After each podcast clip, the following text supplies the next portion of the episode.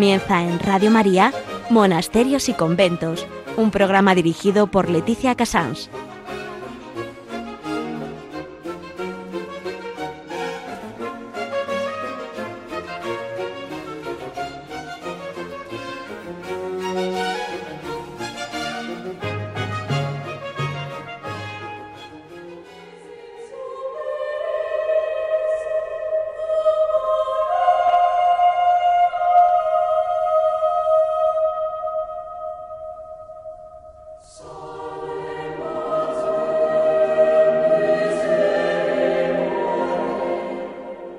Buenos días a todos ustedes. Hoy son las 11, las 10 en Canarias. Estamos en Radio María y comenzamos Monasterios y Conventos. Hoy, mm, aunque un poco adelantado de fecha, pero vamos a hablar, vamos a ir preparándonos para celebrar los ángeles custodios. Eh, como noticia vamos a comentar que mm, acaban de celebrar la empieza enseguida ya el, un, año santo en Alba de Tormes que fue la llegada del, del cuerpo de Santa Teresa. Ya ha habido unos jóvenes que han ido allí simulando el último viaje de la Santa. Aunque hoy yo creo que vamos a hablar especialmente porque aprovechando que podremos hablar con el Padre Miguel Ángel, vamos a hablar sobre la devoción especialísima que tuvo Santa Teresita de Lisieux con su ángel de la guarda. En historia vamos a hablar eh, de ya la presencia de los santos ángeles custodios desde el principio de los benedictinos, no solo ya de la Biblia, sino su presencia en los santos antiguos de la Iglesia. En, eh, después vamos a hablar con el IBE, o sea, el Instituto del Verbo Encarnado, que tiene dos monasterios ya en España de contemplativas en Valencia. Y, y vamos a hablar con ellas a ver cómo una un instituto joven, pero contemplativo, en España, hasta qué punto ellas tienen claro que sus ángeles custodios las van apoyando, vayan donde vayan. En Piedras Vivas, Javier Onrubia nos contará pues últimas noticias o, mm, lo que él sepa sobre los monasterios estas, de estos últimos 15 días. Este es el sumario que ha habido para, para, para hoy, lunes 25 de septiembre. Eh, ya saben que para cualquier comentario, cualquier duda, nos pueden comunicar en monasterios y conventos arroba. Se lo repito, monasterios y conventos arroba. Vamos a dar paso a esa presencia de nuestros ángeles custodios.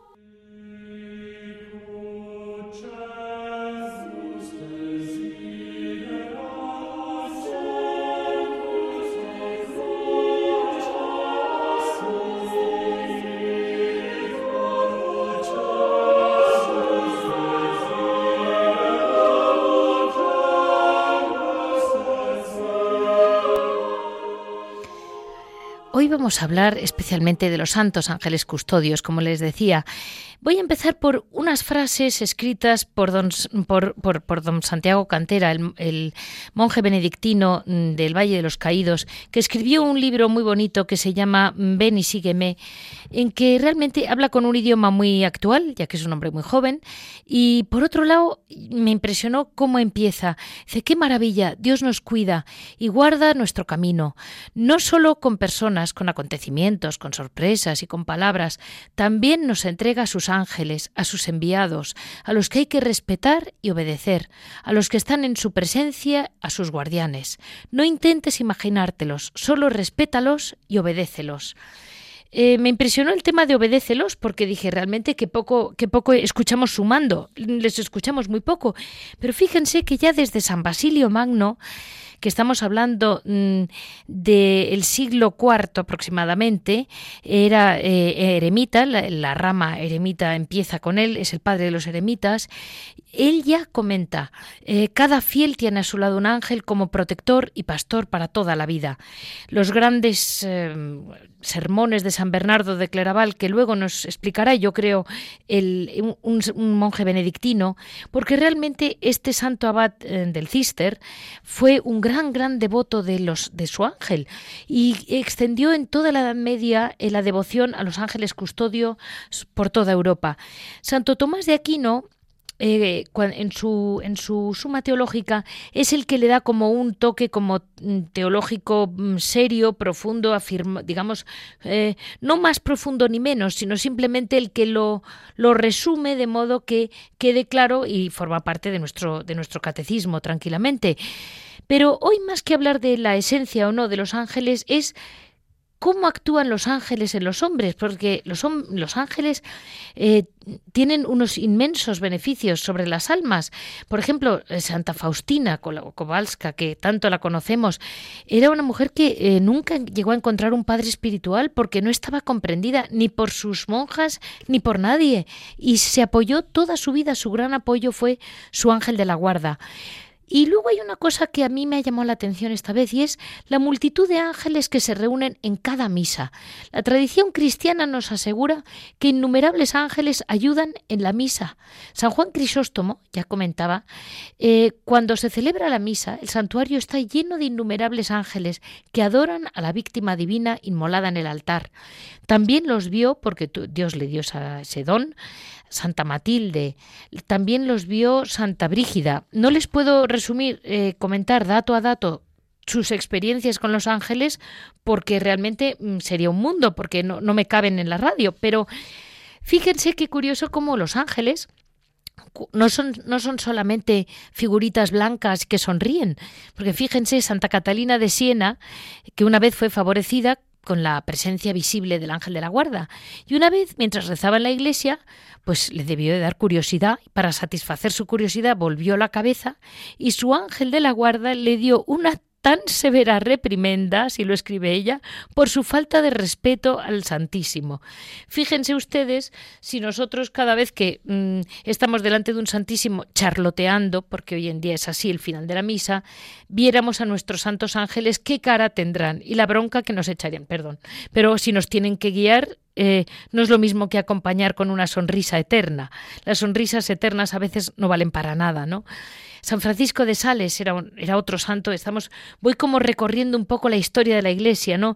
Ya estamos en el 18 y tenía una enorme devoción a estos ángeles mm, guardianes. Incrementó también otra vez fue como la gran luz del 18 eh, porque era una época muy racional en que, claro, pues esto de los ángeles no encajaba mucho dentro de la racionalidad y fue él el que a base de, verlo tanto y tenerlo tan presente, volvió a, dar como otra vez la luz al ángel de la guarda, sobre todo para que acompañara y amparara a los sacerdotes y a la Santa Misa. Eh, cada vez que asistimos a misa vamos a unirnos con San Miguel y los santos ángeles para que lleven nuestras ofrendas y peticiones en sus manos puras que prestarán al Altísimo. Eh, y un último detalle que me hizo ilusión, porque eh, leía yo, hay veces que lamentablemente, por casos de enfermedad o por otro motivo grave, no podemos ir a misa. Pues cuando no podamos ir a misa, enviemos a nuestro santo ángel de la guarda, que irá en nuestro lago, en nuestro lugar, para hacer oración. Esto lo comento porque hoy en día hay muchas personas que están en hospitales, que están en viajes, que realmente no pueden, no es que no quieran, no pueden ir a una misa, o simplemente porque por falta de sacerdotes no hay una misa en, en unos kilómetros a la redonda. Pues cuando estés incapacitado de ir a misa, pídele a tu ángel de la guarda que vaya por ti. No digo para eso que no vayamos a misa, sino que si realmente estamos en una situación de incapacidad, que nos acordemos. Y recordemos cómo los ángeles, Nuestra Señora de los Ángeles, Reina de todos los ángeles, Siempre, o casi siempre, una cosa muy común es que en las apariciones marianas, antes de venir la Virgen, siempre va mandando un ángel delante de ella. Eh, tenemos la Virgen Milagrosa en Francia, como a, Catalina Labouré se le apareció primero el ángel y es el que la lleva a la capilla, que es donde se le aparece.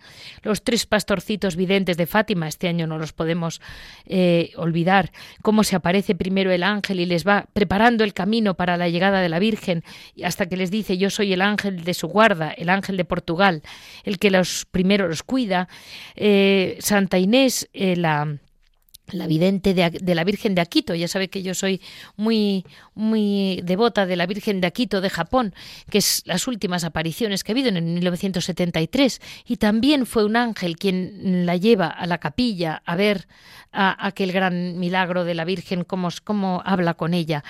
Con esto, eh, para todas aquellas personas que tienen momentos y rachas en que se sienten solos, en que se sienten impotentes, o aquellos que estén desanimados o confundidos, Confiemos en nuestros santos ángeles como hicieron todos estos grandes santos que seguro que han pasado momentos de confusión, seguro, porque si no, no serían personas, y, y, seguro que han tenido que apoyarse en ellos, que para eso ha querido Dios que los tengamos, porque nada de lo que ha querido Dios puede, mm, podemos ignorarlo, y si tenemos cada uno un ángel será que nos hace mucha falta.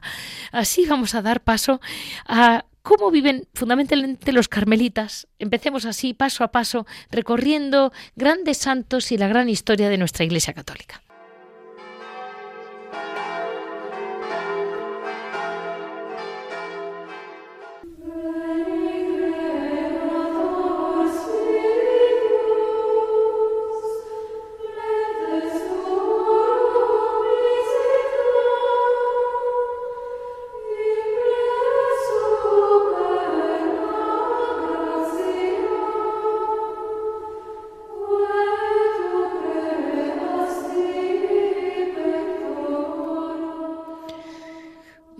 Estamos con mm, el Padre Miguel Ángel de la Madre de Dios. Ya saben ustedes que es Carmelita Descalzo y gran colaborador de este programa porque siempre, siempre me representa muy bien mm, la voz de lo que siente el Carmelo en distintos puntos del aspecto de nuestra religión católica, ¿no?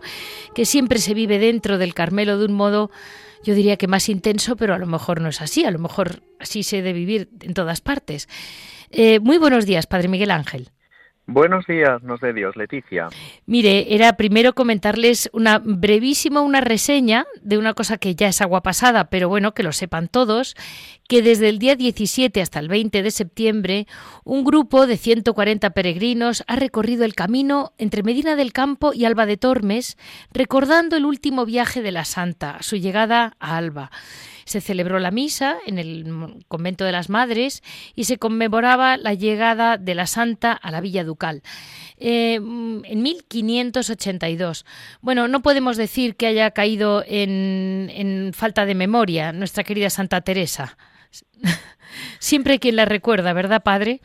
Ciertamente así es. La marcha teresiana es un acontecimiento extraordinario de espiritualidad teresiana, qué duda cabe precisamente recordando ese último viaje de la Santa Andariega que llegó el 20 de septiembre a Alba de Tormes. De hecho, es emocionante considerar que se conserva la fachada tal cual ella la contempló en aquella tarde del 20 de septiembre de 1582 y la misma puerta por la cual ella entró en el monasterio que antes había fundado y allí permaneció 14 días hasta el 4 de octubre, día de San Francisco, a las 9 de la noche, momento en el que el Señor la llamó a la gloria del cielo. El próximo 4 de octubre también celebraremos ese acontecimiento con la Santa Misa y al final de la misa se escucharán las nueve campanadas del mismo reloj que tocó en el momento de la muerte de la Santa, allí junto a la celda en la que ella vivió los últimos días preparándose para el encuentro definitivo con el Señor.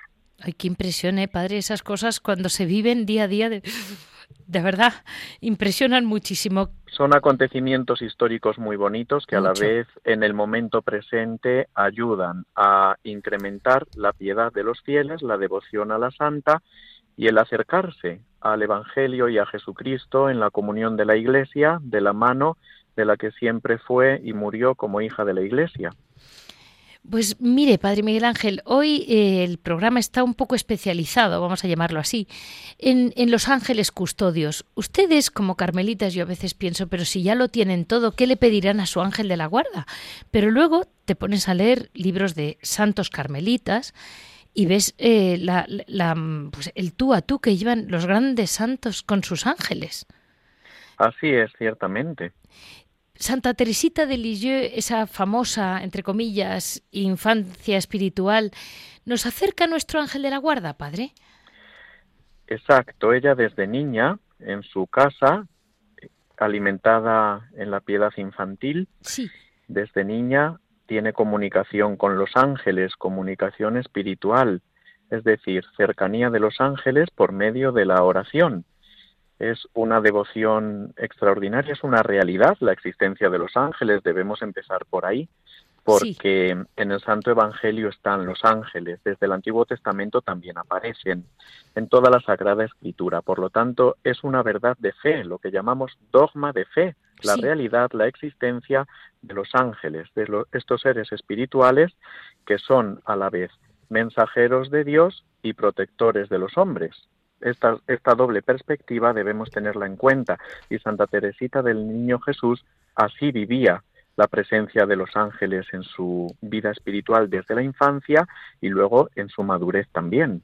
Porque ella de, chiquitita ya, siendo una niña, por lo que tengo entendido, ella pertenecía a la congregación de los santos ángeles. Exacto, una especie de cofradía de niños. Sí. Eh, de hecho, los ángeles, por el candor que inspiran, por la sencillez que muestran, se encuentran especialmente relacionados con los niños, como es natural. Por eso, en Francia, en distintos lugares de Europa también y en Lisieux, había mm, una asociación de niños de, los, de los ángeles, una cofradía en la cual estaban inscritos los niños y tenían sus actos de piedad, sus momentos de devoción y la pequeña gran santa, como es llamada, también pertenecía a esta asociación y así es como fue alimentando su vida de fe y su comunicación espiritual con los ángeles. Claro, porque lo importante es que ella no, digamos, no dejó esta devoción como desgraciadamente nos pasa a muchos, que rezamos la famosa oración que en España ha sido muy popular, esa oración de los niños pequeñitos por la noche, Ángel de mi guarda, dulce compañía, no me dejes solo. Pero luego se olvida ese ángel, como si se quedara con la infancia. Sí, lamentablemente en muchas cosas perdemos ese candor infantil. Sí. Y y se nos va olvidando, pero en el caso de Santa Teresita no, como en el caso de Santa Teresa de Jesús tampoco. Ah, Ella tiene, tiene relación con los ángeles eh, permanentemente. ¿Ah, Santa Teresa de Jesús con el mundo angélico y ella dice, por ejemplo, una frase que ahora me viene a la memoria, hablando de la gran diversidad que ella observa en los ángeles, dice, hay tanta diferencia de unos a otros y de otros a otros y de otros a otros. ¡Ay, qué graciosa! Dice así Santa Teresa de Jesús de modo redundante. Son dos casos, Santa Teresa y Santa Teresita, en los cuales la devoción infantil a los santos ángeles se mantiene a lo largo de toda la vida.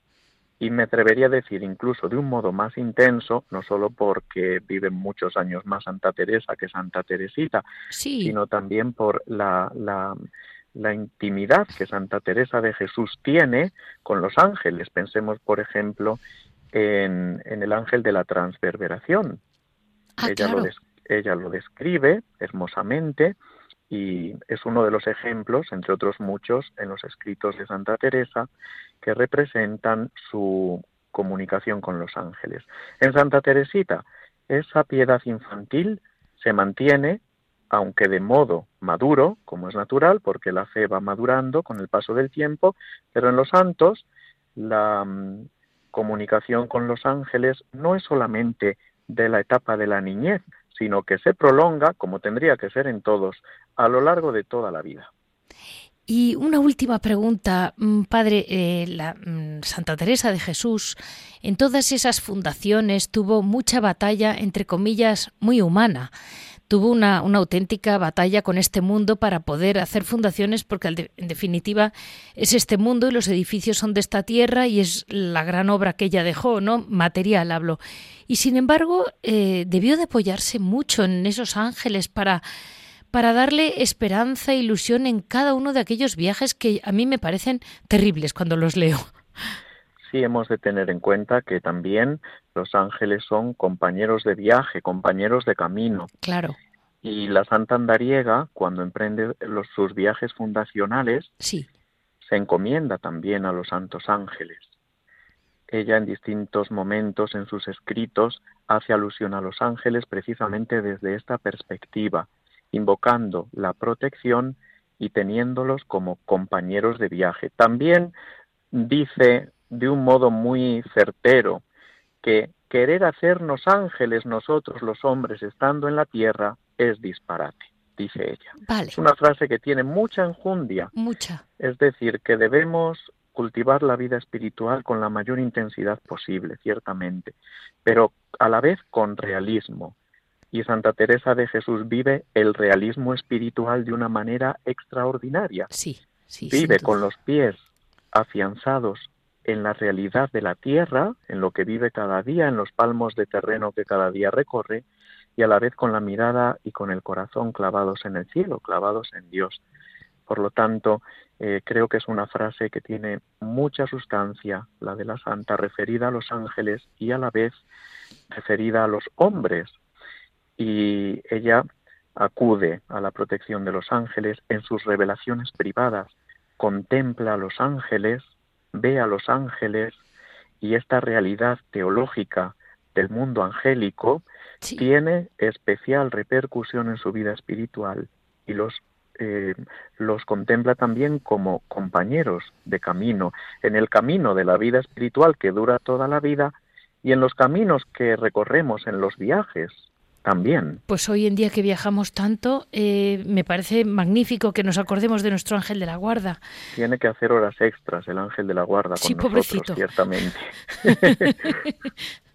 bueno, pues muchísimas gracias, Padre, porque nos da una idea de cómo enfocar, cómo Santa Teresa de Jesús enfocó todo el eh, de un modo, pues eso, como, como era ella, tan excepcional, pero al mismo tiempo que no olvidemos a nuestro ángel y cómo Santa Teresita tampoco lo dejó nunca, ni Santa Teresa, mm, manteniéndose, como usted decía muy bien, con los pies en la tierra, pero al mismo tiempo conoció a los ángeles como nadie. Sin duda, las santas del Carmelo, eh, Santa Teresa de Jesús, Santa Teresita, otras santas también, eh, viven la fe íntegramente y por lo tanto tienen en cuenta y experimentan la cercanía de los ángeles, la protección, son para ellos también mensajeros de Dios, portadores de buena nueva, de buena noticia y protección en los caminos de la vida espiritual y en los caminos que recorremos cada día. Muchísimas gracias, eh, Padre Miguel Ángel. Le dejamos en Alba de Tormes disfrutando mm, de una casa tan pacífica donde realmente están los restos de, de su madre Santa Teresa que le acompaña también.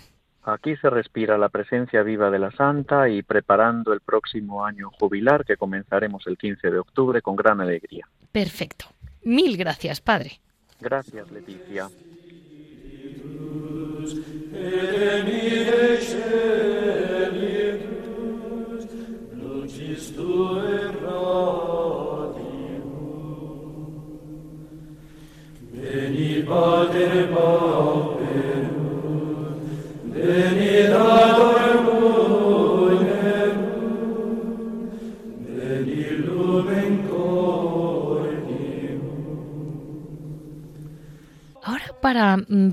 Otro enfoque distinto, cómo, cómo el, los ángeles, el mundo angélico, siempre ha estado presente entre nuestros santos y en nuestra la historia de la Iglesia.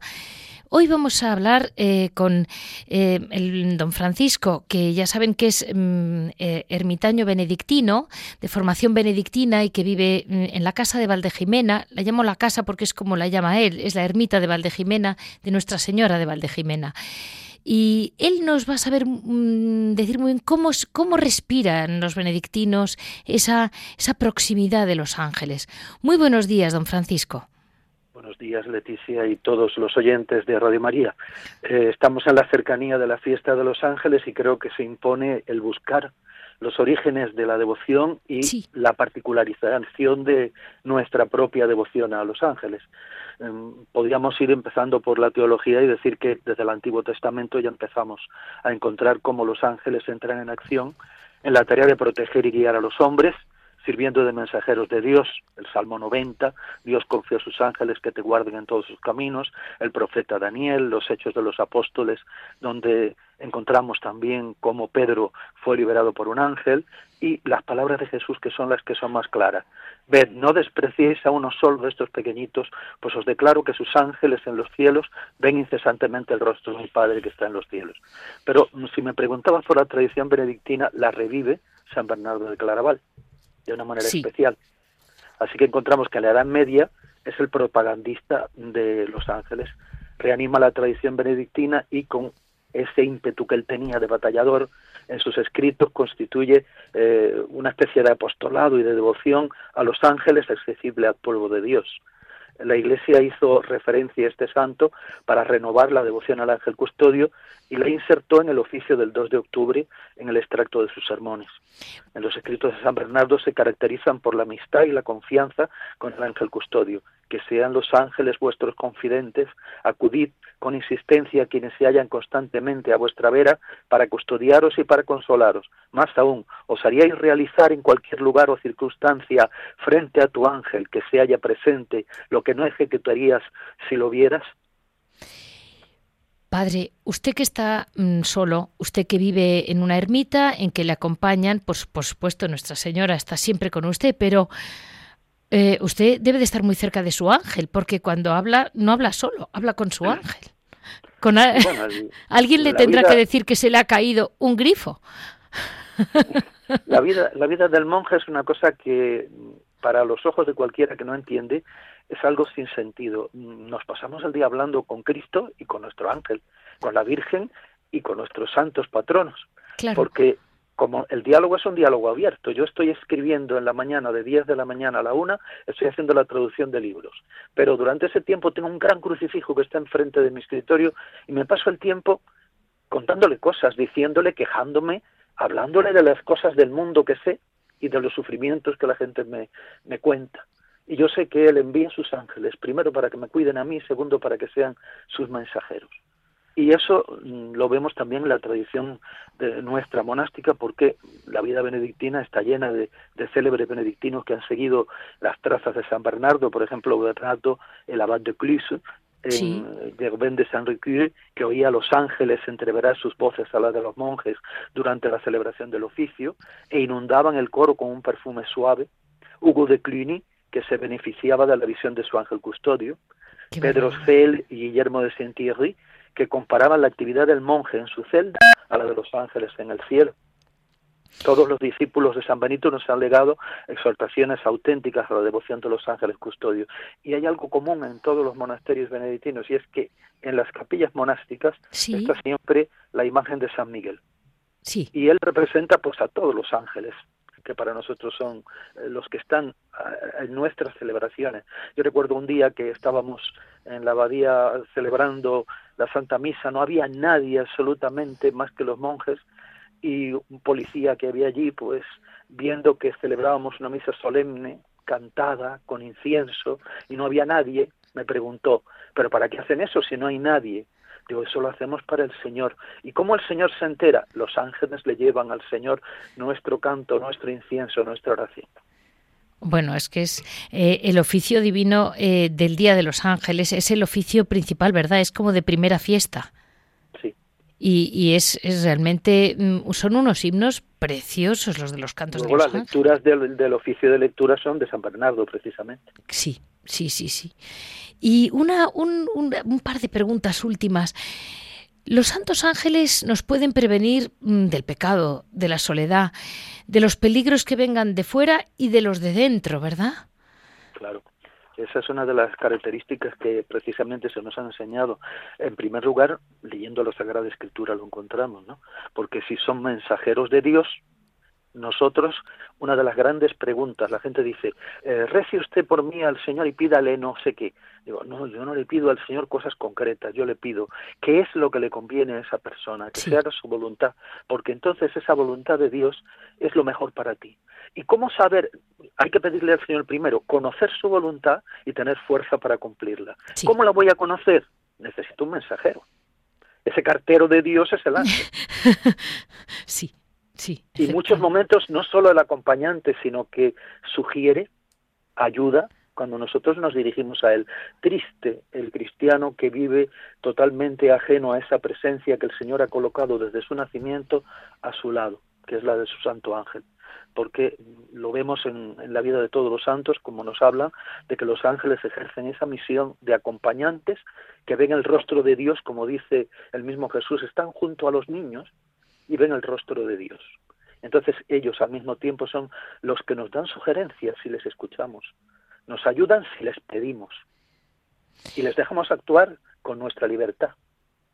Y de alguna manera, eh, lo, último, lo último que le pregunto ya, cuando hay una misa, me estaba acordando ahora de, su misa, esa cantada por todo monjes y, con incienso, eh, según tengo entendido, en la misa, precisamente porque ocurre el, sacrificio del altar, eh, los ángeles se reúnen muchísimos. Eso he leído que han visto Santa Matilde y Santa Brígida, grandes santas los, los han visto. Sí, y además de eso, bueno, ya, ya le digo que eh, San Hugo de Cluny se beneficiaba de ver su ángel custodio, él lo veía, ¿no? Y, luego, pues, había otros que decían, como el abad de Germain de Saint Riquier, que oía los ángeles en, el coro y que dejaban un aroma en el coro, ¿no? Y además yo estoy convencido cuando no hay nadie en misa de que ellos están no pueden permitir que algo tan grande como la celebración de la Santa Misa esté totalmente abandonada. Están adorando el mayor sacrificio, algo que para ellos es importantísimo como para nosotros. Así que nos acompañan en el sacrificio de la misa aun cuando estamos solos. Y un, un, perdóneme, pero no lo puedo, no lo puedo negar. Eh, ¿Usted cree que los ángeles cantan con ustedes? Porque yo hay veces que cuando les oigo cantar, hay veces que no parecen hombres ni mujeres, algunas comunidades de mujeres. Eh, parecen verdaderamente ángeles. yo creo que cantan, yo creo que bajan a cantar con ustedes. Yo creo que sí, además de que no, no es que lo cree, estoy seguro, sino que además eh, cuando cantas ordinariamente cualquier cosa, no, no te sale nunca como sale cuando estás en el coro. Y a veces nos asombramos nosotros mismos de cómo suena nuestro canto en el, en el coro monástico, ya sea en la misa cantada, ya sea en el oficio divino, eh, ese sonido que, que nadie suele darle. Usted oye a los mejores cantores de las grandes escolanías cantando gregoriano y dice, no, esto no es. Y sin embargo oye a uno humilde el grupo de monjes y, hay algo especial distinto en el sonido. Sí, es verdad, ¿eh? En los en principios, en los finales, en los ecos, que, que es mucho, de, no sé, es un mensaje de espiritualidad diferente, más profundo. Tiene toda la razón. Pues volveremos a llamarle con otro tema. De momento le dejamos con su ángel y con los peregrinos que hoy pasen por allí. que Nuestra Señora esté ya siempre. Saben que les encomiendo a todos ¿eh? una bendición especial para todos sus oyentes y unidos a todos los contemplativos que, estamos presentes en, su cariño y en este programa, para decirles que ellos están presentes siempre en nuestra oración de cada día. En la vida benedictina siempre decimos por nuestros hermanos ausentes y por todos los que se encomiendan a nuestras oraciones. Así que ya saben que están aquí siempre, siempre. Muchísimas gracias, don Francisco, de verdad. Muchas gracias. Adiós.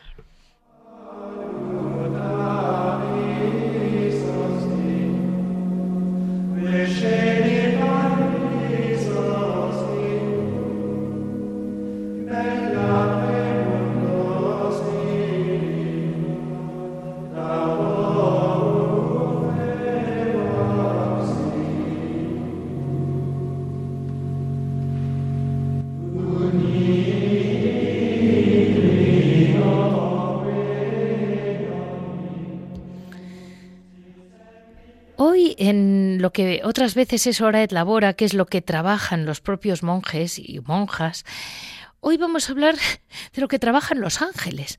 Eh, yo creo que nuestros ángeles eh, que están aquí, que están guiándonos en, como decía antes el padre Miguel Ángel o, don, Francisco, tenemos mil caminos para llegar, pero yo creo que indudablemente los ángeles que están en la tierra eh, van iluminando la iglesia, mm, cada una en su momento, para que nunca deje de haber almas contemplativas.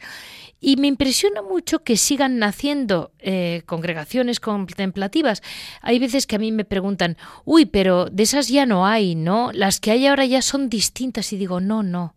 Hay grandes monasterios de contemplativas nuevos como fundaciones, pero que la vida que hacen es la vida de oración y de adoración al Señor que ha habido siempre y siempre ha habido almas a quienes el Señor llamará a la contemplación.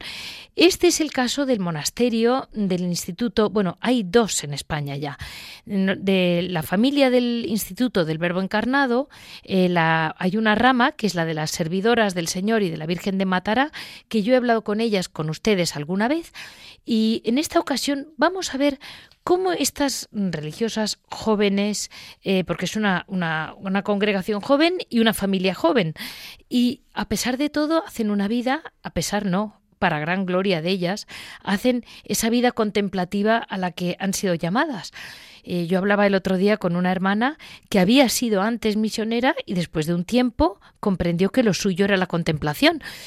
Y, es, maravilloso porque hay veces que a mí me preguntan y digo, mire, eh, yo creo que la vida contemplativa nunca se apagará, pero indudablemente están nuestros ángeles para guiarnos y acompañarnos. Y hoy tenemos la suerte de, de poder hablar con la Madre, la Madre María Dolorosa. Muy buenos días, Madre. Buenos días. Perdone porque de alguna manera tenía que introducirles a todo el mundo y, la juventud de tanto de su de la, del, del, Instituto del Verbo Encarnado como de ustedes eh, es algo que dices ¿y cómo se lanzan a hacer ahora? Y digo se lanzan porque tienen ángeles, porque tienen seguridad en nuestro Señor. Ciertamente, sí. y un, un le, le, voy a hacer cuatro preguntillas, tampoco es que la vaya a abrazar, pobre. Y ¿Cómo se apoyan ustedes en los ángeles? Porque usted me comentaba que son para ustedes un poco un modelo. Sí, los ángeles están en la presencia de Dios. Ellos nos sugieren la vida de adoración que nosotras tenemos que, eh, llevar. Ellos también no es solo adoración así estática como uno podría llegar a imaginar, sino también un trato íntimo y familiar con Dios. Eh, y cuando están en la presencia de Dios están a favor de los hombres, a favor nuestro, por eso los llamamos ángeles custodios. Miran a Dios y al mismo tiempo velan por cada una de las almas que les han sido encomendadas, para que no se pierda ninguno de los salvados con la sangre del Cordero, de Jesucristo. Y es una presencia invisible, llena de silencio, y, y, nos enseñan que el silencio es lo que expresa mejor que en la presencia de Dios amorosa e inefable no hay nada más que decir. Entonces ellos nos, nos enseñan también, ellos tienen como Reina María Santísima, nosotros tenemos como Reina María Santísima, imitando sus virtudes, eh, fiándonos de su consejo, de su consuelo, de su aliento. Eh, y velan sobre nuestras vidas en particular. Nosotros los invocamos diariamente cada una al suyo y, y, nos ayudan en todo nuestro caminar, ¿no? en nuestra vida de oración, animándonos, alentándonos, dándonos inspiraciones rectas, sobre lo que hay que hacer. Pues hablando con usted, madre, el otro día me, me, recordó mucho, mm, esto se lo comento a nuestros oyentes, porque siempre parece que las anécdotas chiquititas pero vivas están ahí. Cuando mi hija tenía solo 15 años, fue cuando le fue a decir a un tío suyo, eh, que le dije yo al, al, tío, le dije, mira, Celia se va a ir a un convento de carmelitas descalzas. Y me dijo, no, eso es imposible. Esta niña no se va ni loca. Esta niña con lo lista que es y la, y la de posibilidades que tiene, no, no, no, pero ni para atrás. Voy a hablar yo con ella. Y se fue con ella en coche a un pequeño viaje. Y nada más entrar en el coche le dijo, oye Celia, me he enterado que te vas a ir a un convento de clausura. Y dijo, sí. Y le dijo, ¿y, ¿y qué vas a hacer allí? Y le dijo, mira, mira, ¿tú crees que existen los ángeles? Y claro, el tío dijo, pues sí, claro. Y dijo, ¿y qué han hecho los ángeles ayer? Claro, el pobre señor se quedó parado y dijo, pues ayer no sé qué han hecho los ángeles. Y dijo, pues eso mismo es la vida más parecida a la de los ángeles que existe en la tierra es la que quiero hacer yo, que es la de adoración y oración. Y aquello, claro, el pobre tío se cayó y ya pues habló de otra cosa, porque no, no tenía muchos argumentos. Y como usted me comentaba que me dijo casi lo mismo, pero de otra manera, yo le quería decir que usted me comentaba cómo de algún modo sí buscan parecerse, de algún modo, aunque Santa Teresa dijera que no que pretendíamos buscar ser ángeles, de acuerdo, pero en un algo, ¿no? Buscan esa pureza, esa limpieza de los ángeles, ¿verdad? Sí, sí, el, el hecho de estar en la presencia de Dios, adorando a Dios y alabándolo, que es el acto de oración más perfecta. A veces pensamos que la oración más perfecta es la de petición. Y, y, la primera oración que tiene que surgir de nosotros es la alabanza y la adoración, sí. por el hecho de ser criaturas. Y en ese mismo acto de adoración a Dios nosotros incluimos la acción de gracias a Dios por todos sus beneficios, el pedir por las necesidades de los demás, el nombrarle a las personas que se encomiendan a nuestras oraciones para que, para que Él vele especialmente sobre ellas. Eh, recordábamos cuando hablábamos con usted la cita de Mateo 18.10, donde dice, cuidados de despreciar a cualquiera de estos pequeños porque sus ángeles están ante el trono de Dios, ante, ante el rostro de Dios. Sí. Y para nosotras también es eso, ¿no? Para ellos todos los hombres son los pequeños que el Padre ama bueno, para nosotros también todos y cada una de las personas tienen que ser esos pequeños que el Padre ama y de los cuales busca la salvación. Y decía, a los primeros cristianos, ¿verdad? Buscaban mucho esa, esa, frase tan bonita que es, eh, a los que os reconozcan porque os améis los unos a los otros. De algún modo, esa presencia mm, eh, tendríamos nosotros que intentar ser un reflejo de la vida de Dios, de, la luz de Dios. Sí, nosotros nos parecemos a los ángeles todos los cristianos diríamos en cuanto a que el acto de contemplación es un acto interior, espiritual, al tener un alma espiritual. Entonces, eh, ese acto interior de contemplación y de, unión a Dios, en eso sí nos pueden, los, podemos imitar a los ángeles, pero todos los cristianos, los contemplativos especialmente porque nos dedicamos a eso, pero también todos los cristianos, y eso se tiene que después de algún modo reflejar en la vida. Así como se dice que cada misa que uno vive luego tiene que eucaristizar la vida, hacer que su vida sea eucarística, también esa vida de adoración a Dios, de alabanza a Dios, se tiene que manifestar. Y entonces si uno ha recibido toda la riqueza y el don amoroso de Dios, luego se nota, se nota en el rostro, se nota en las respuestas que uno da a la gente, se nota en el trato, eh, se nota en la misma serenidad o alegría que podemos transmitir. Claro, porque me imagino, a mí me preguntan a veces, me preguntan mucho, debe ser terrible la convivencia entre las monjas de clausura. Y yo digo, hombre, si nos meten a 40 señoras de la calle, todas juntas, en una, en una casa, a vivir 20, de por vida, yo te aseguro que no llegamos a los 15 días sin salir en los periódicos. Pero claro, como usted decía, es que probablemente la primera actitud que tengamos no sea exactamente buscando al ángel ni buscando a nuestro Señor. Yo creo que los ángeles las van puliendo para que ustedes no, no pueda ver esos roces. Decía Santa Teresita, envuélveme, ángel de mi guarda, con tus alas. Y yo las veo ustedes a veces un poco envueltas, ¿eh? porque si no era imposible aquello, era un guirigay. Sí, sí, sí, la gracia de Dios realmente llega, llega hasta hasta el último rincón del monasterio.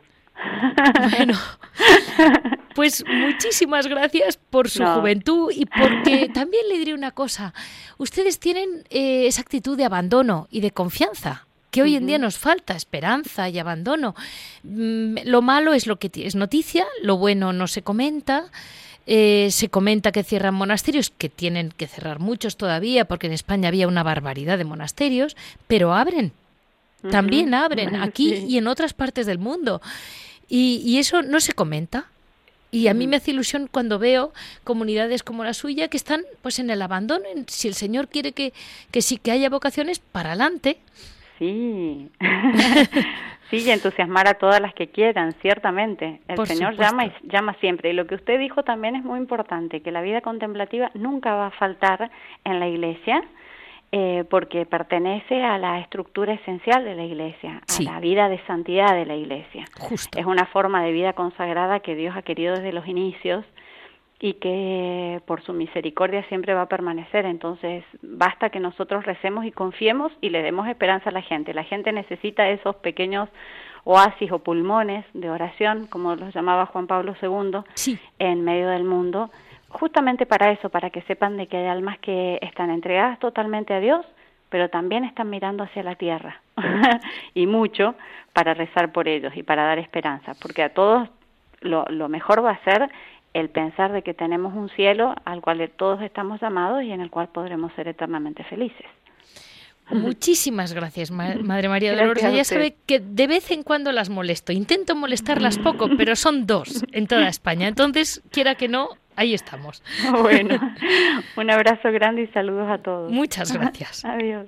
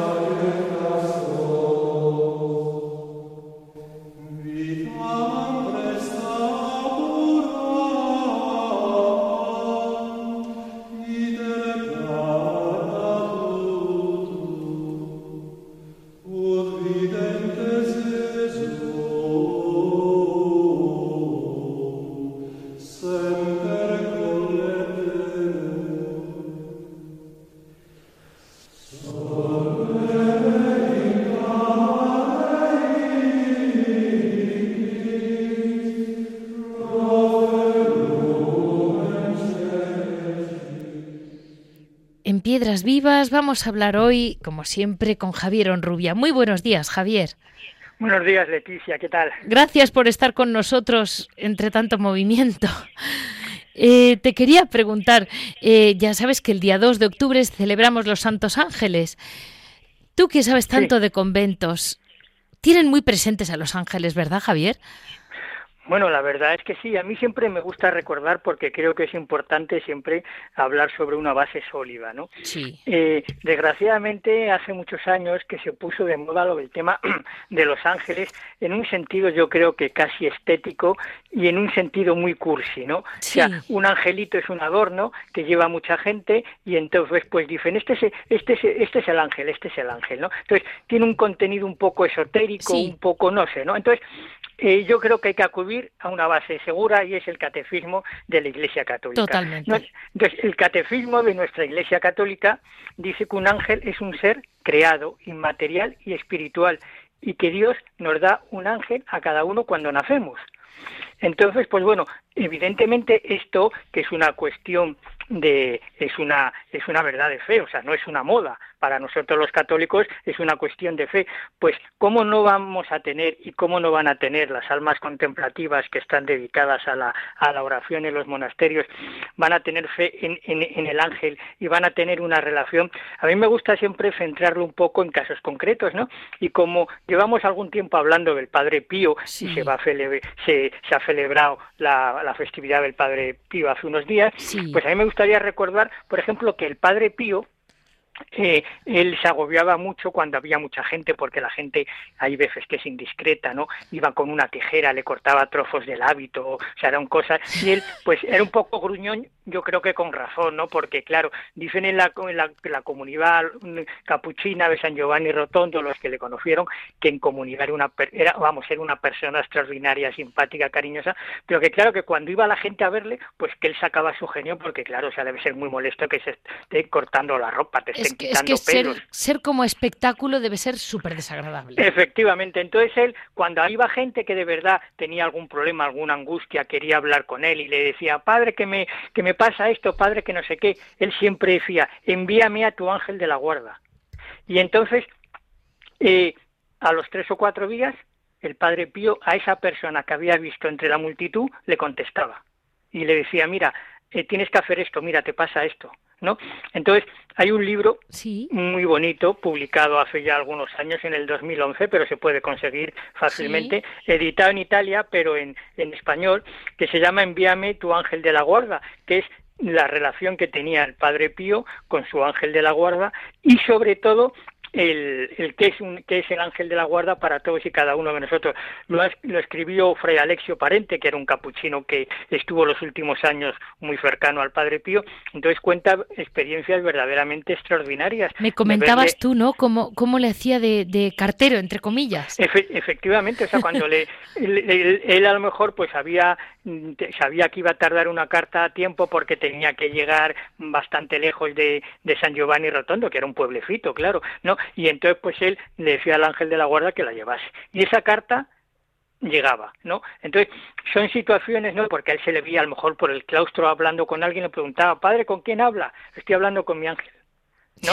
Entonces, entonces claro, son situaciones que pueden que pueden chocar, ¿no? Pueden ser incluso motivos de burla o de risa, ¿no? Y, Sí. y fíjate, está, eh, que hay gente que se cree todo, ¿no? Pero yo creo que siguiendo lo que dice el catecismo, pues efectivamente el- el- los ángeles existen y los ángeles están ahí para ayudarnos, ¿no? Entonces, cualquier persona que, que conozca un poco lo que es lo que es el núcleo del, de nuestro catolicismo, pues tiene que creer en los ángeles. Otra cosa ya discutible, creo yo, y que alguien me perdone si se ofende, es la expresión, la manifestación física del ángel, ¿no? O sea, el decir, pues hombre, siempre nos han puesto a los ángeles regordetes, ¿no? Por Sí. ejemplo, y rubios, ¿no? Pues yo no sé si serán regordetes o rubios o serán morenos y delgaditos, ¿no? Pero que existir, existir, existen, ¿no? Entonces, yo recomiendo el libro este, envíame tu ángel de la guarda porque es que cuento unas experiencias que son verdaderamente increíbles, ¿no? Y efectivamente yo creo que sí que existen y en los conventos y en los monasterios de clausura de vida contemplativa, pues por supuesto que se tiene muy presente, se tiene muy presente a los ángeles, ¿no? Yo creo que no hay nada más que leer alguna vida de, de algún monje, alguna monja, ¿no? Y siempre sale, siempre sale a relucir el, el, el ángel, el ángel de la guarda, mi ángel, ¿no? Entonces, todos tenemos uno, o sea, uno para nosotros, por así decirlo, a nuestro servicio, ¿no? Que, que nos cuida, nos protege, nos mima. Lo que pasa que, bueno, pues hay muchas veces, ¿no? Que hay, tenemos gente, familiares en torno nuestro alrededor y que no hacemos mucho caso, ni siquiera los vemos, ¿no? O sea, a mí me da mucha pena, por ejemplo, cuando le preguntan a alguien en televisión alguna entrevista de estas de, bueno, y la vida familiar, uy, es que yo trabajo tanto que no, que no puedo ver ni a mi mujer o a mi marido ni a mis hijos porque es que tenemos los horarios cambiados y eso, ¿no? A mí me da mucha pena cuando no hay un tiempo para el, para estar juntos, para hablar, ¿no? Para, para, para pasarlo bien juntos, ¿no? Entonces, pues si nos pasa eso en nuestro entorno familiar, pues que no, no, nos va a pasar con el ángel de la guarda, ¿no? Entonces, si eso encima se junta con lo de las modas estas que hay un poco tontas, ¿no? De llevar una, de llevar la representación de un ángel, ¿no? ¿Y ¿Por qué llevas eso, no? Yo hace, hace poco descubrí que una especie de campanillas que hay que venden por ahí se llama el llama, el llama ángeles. Sí, sí, eh, eh, eso me lo han querido vender a mí también. Sí, entonces hay, hay gente que lo ve y lo lleva colgado y, entonces, ¿sabes lo que es eso? Hay unas campanitas, no, no, eso es una, entonces eh, oficialmente eso se llama como como llama ángeles, o sea que es como una como unos cascabelitos dentro de un estuchito y que suenan y entonces supuestamente tú lo llamas y viene el ángel, ¿no? Entonces eso ya es un poco una, una, una cosa bastante grotesca de decir. Yo creo que, con rezar por la noche al ángel de la guarda y de vez en cuando ya ya nos sonó las campanitas. No, y sobre, y sobre todo yo creo que, que eh, eh, eh, bufeando un poquito más el decir, bueno, eso de entregarse a las manos del Padre y decir, bueno, lo que tú quieras, Señor, y como tú quieras, ¿no? Pues también en el caso del ángel, decir, bueno, tengo un ángel que me protege, que me guíe, que me cuida, ¿no? Entonces, pues bueno, estoy tranquilo. Eso también es importante, o sea, decir, no hace falta solamente llamarle cuando nos interesa en plan utilitario, sino decirle, lo, lo tenemos, lo tenemos, lo tenemos aquí siempre con nosotros, ¿no? Entonces, pues bueno, pues vamos a, vamos a ser cariñosos, vamos a ser simpáticos, vamos a, estar con él y agradecerle todo lo que nos hace, ¿no? O sea, y decir, bueno, pues mira, no darle las gracias solamente, y me ha tocado la lotería, ay, mi hijo ha aprobado una, una oposición, ay, mi hija ha encontrado trabajo, gracias, tal. No, pues también en lo bueno y en lo malo, ¿no? Porque si no es un poquito ser ventajista, ¿no? Entonces, vamos a cuidarle y primero hay que ser consciente de que, de que está con nosotros, o sea, desde que nacemos está ahí, ¿no?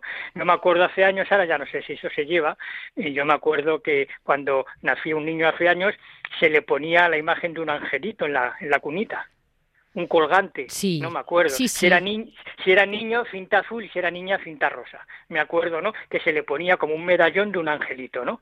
Y, y antes hacía eso, decir, bueno, pues ha nacido el niño, está el ángel de la guarda con él, ¿no? Entonces, eso eran cosas muy bonitas, ¿no? Son cosas que tienen su significado, claro, aparte de la cosa estética y decir, bueno, pues vamos a ponerle este. ¿Por qué se lo pones? Ah, no sé, porque es que es una moda. No, no, se lo pones porque que estás manifestando que el ángel de la guarda está con este niño que ha nacido. Pues así nos quedamos. Nos quedamos así, Javier, con el ángel que nos cuida me gustaría, Leticia, perdóname que abuse de tu amabilidad, un segundito, y es eh, avisar, recordar que con motivo del 13 aniversario de la muerte de la Madre María Josefa, nuestra querida Madre María Josefa, Carmelita Descalza, priora del Cerro de los Ángeles, de Los Ángeles, el próximo sábado 30 de septiembre a las once y media de la mañana va a haber una Eucaristía de, de recuerdo y la va a celebrar el obispo auxiliar de Getafe, Monseñor José Rico Pavés, en la iglesia de las Carmelitas Descalzas del Cerro de los Ángeles el sábado día 30 a las once y media. Perfecto.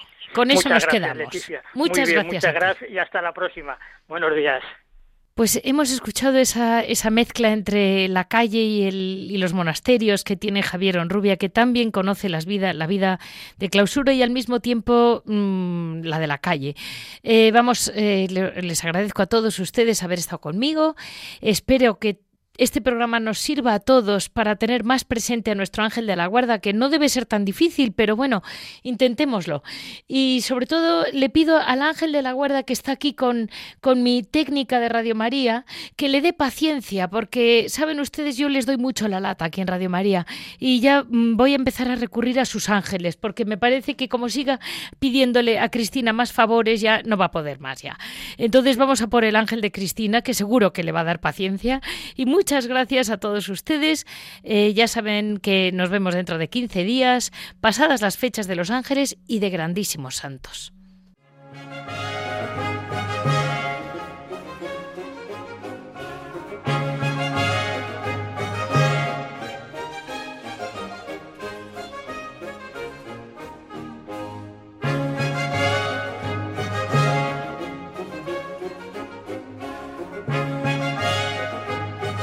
Han escuchado Monasterios y Conventos, un programa dirigido por Leticia Casans.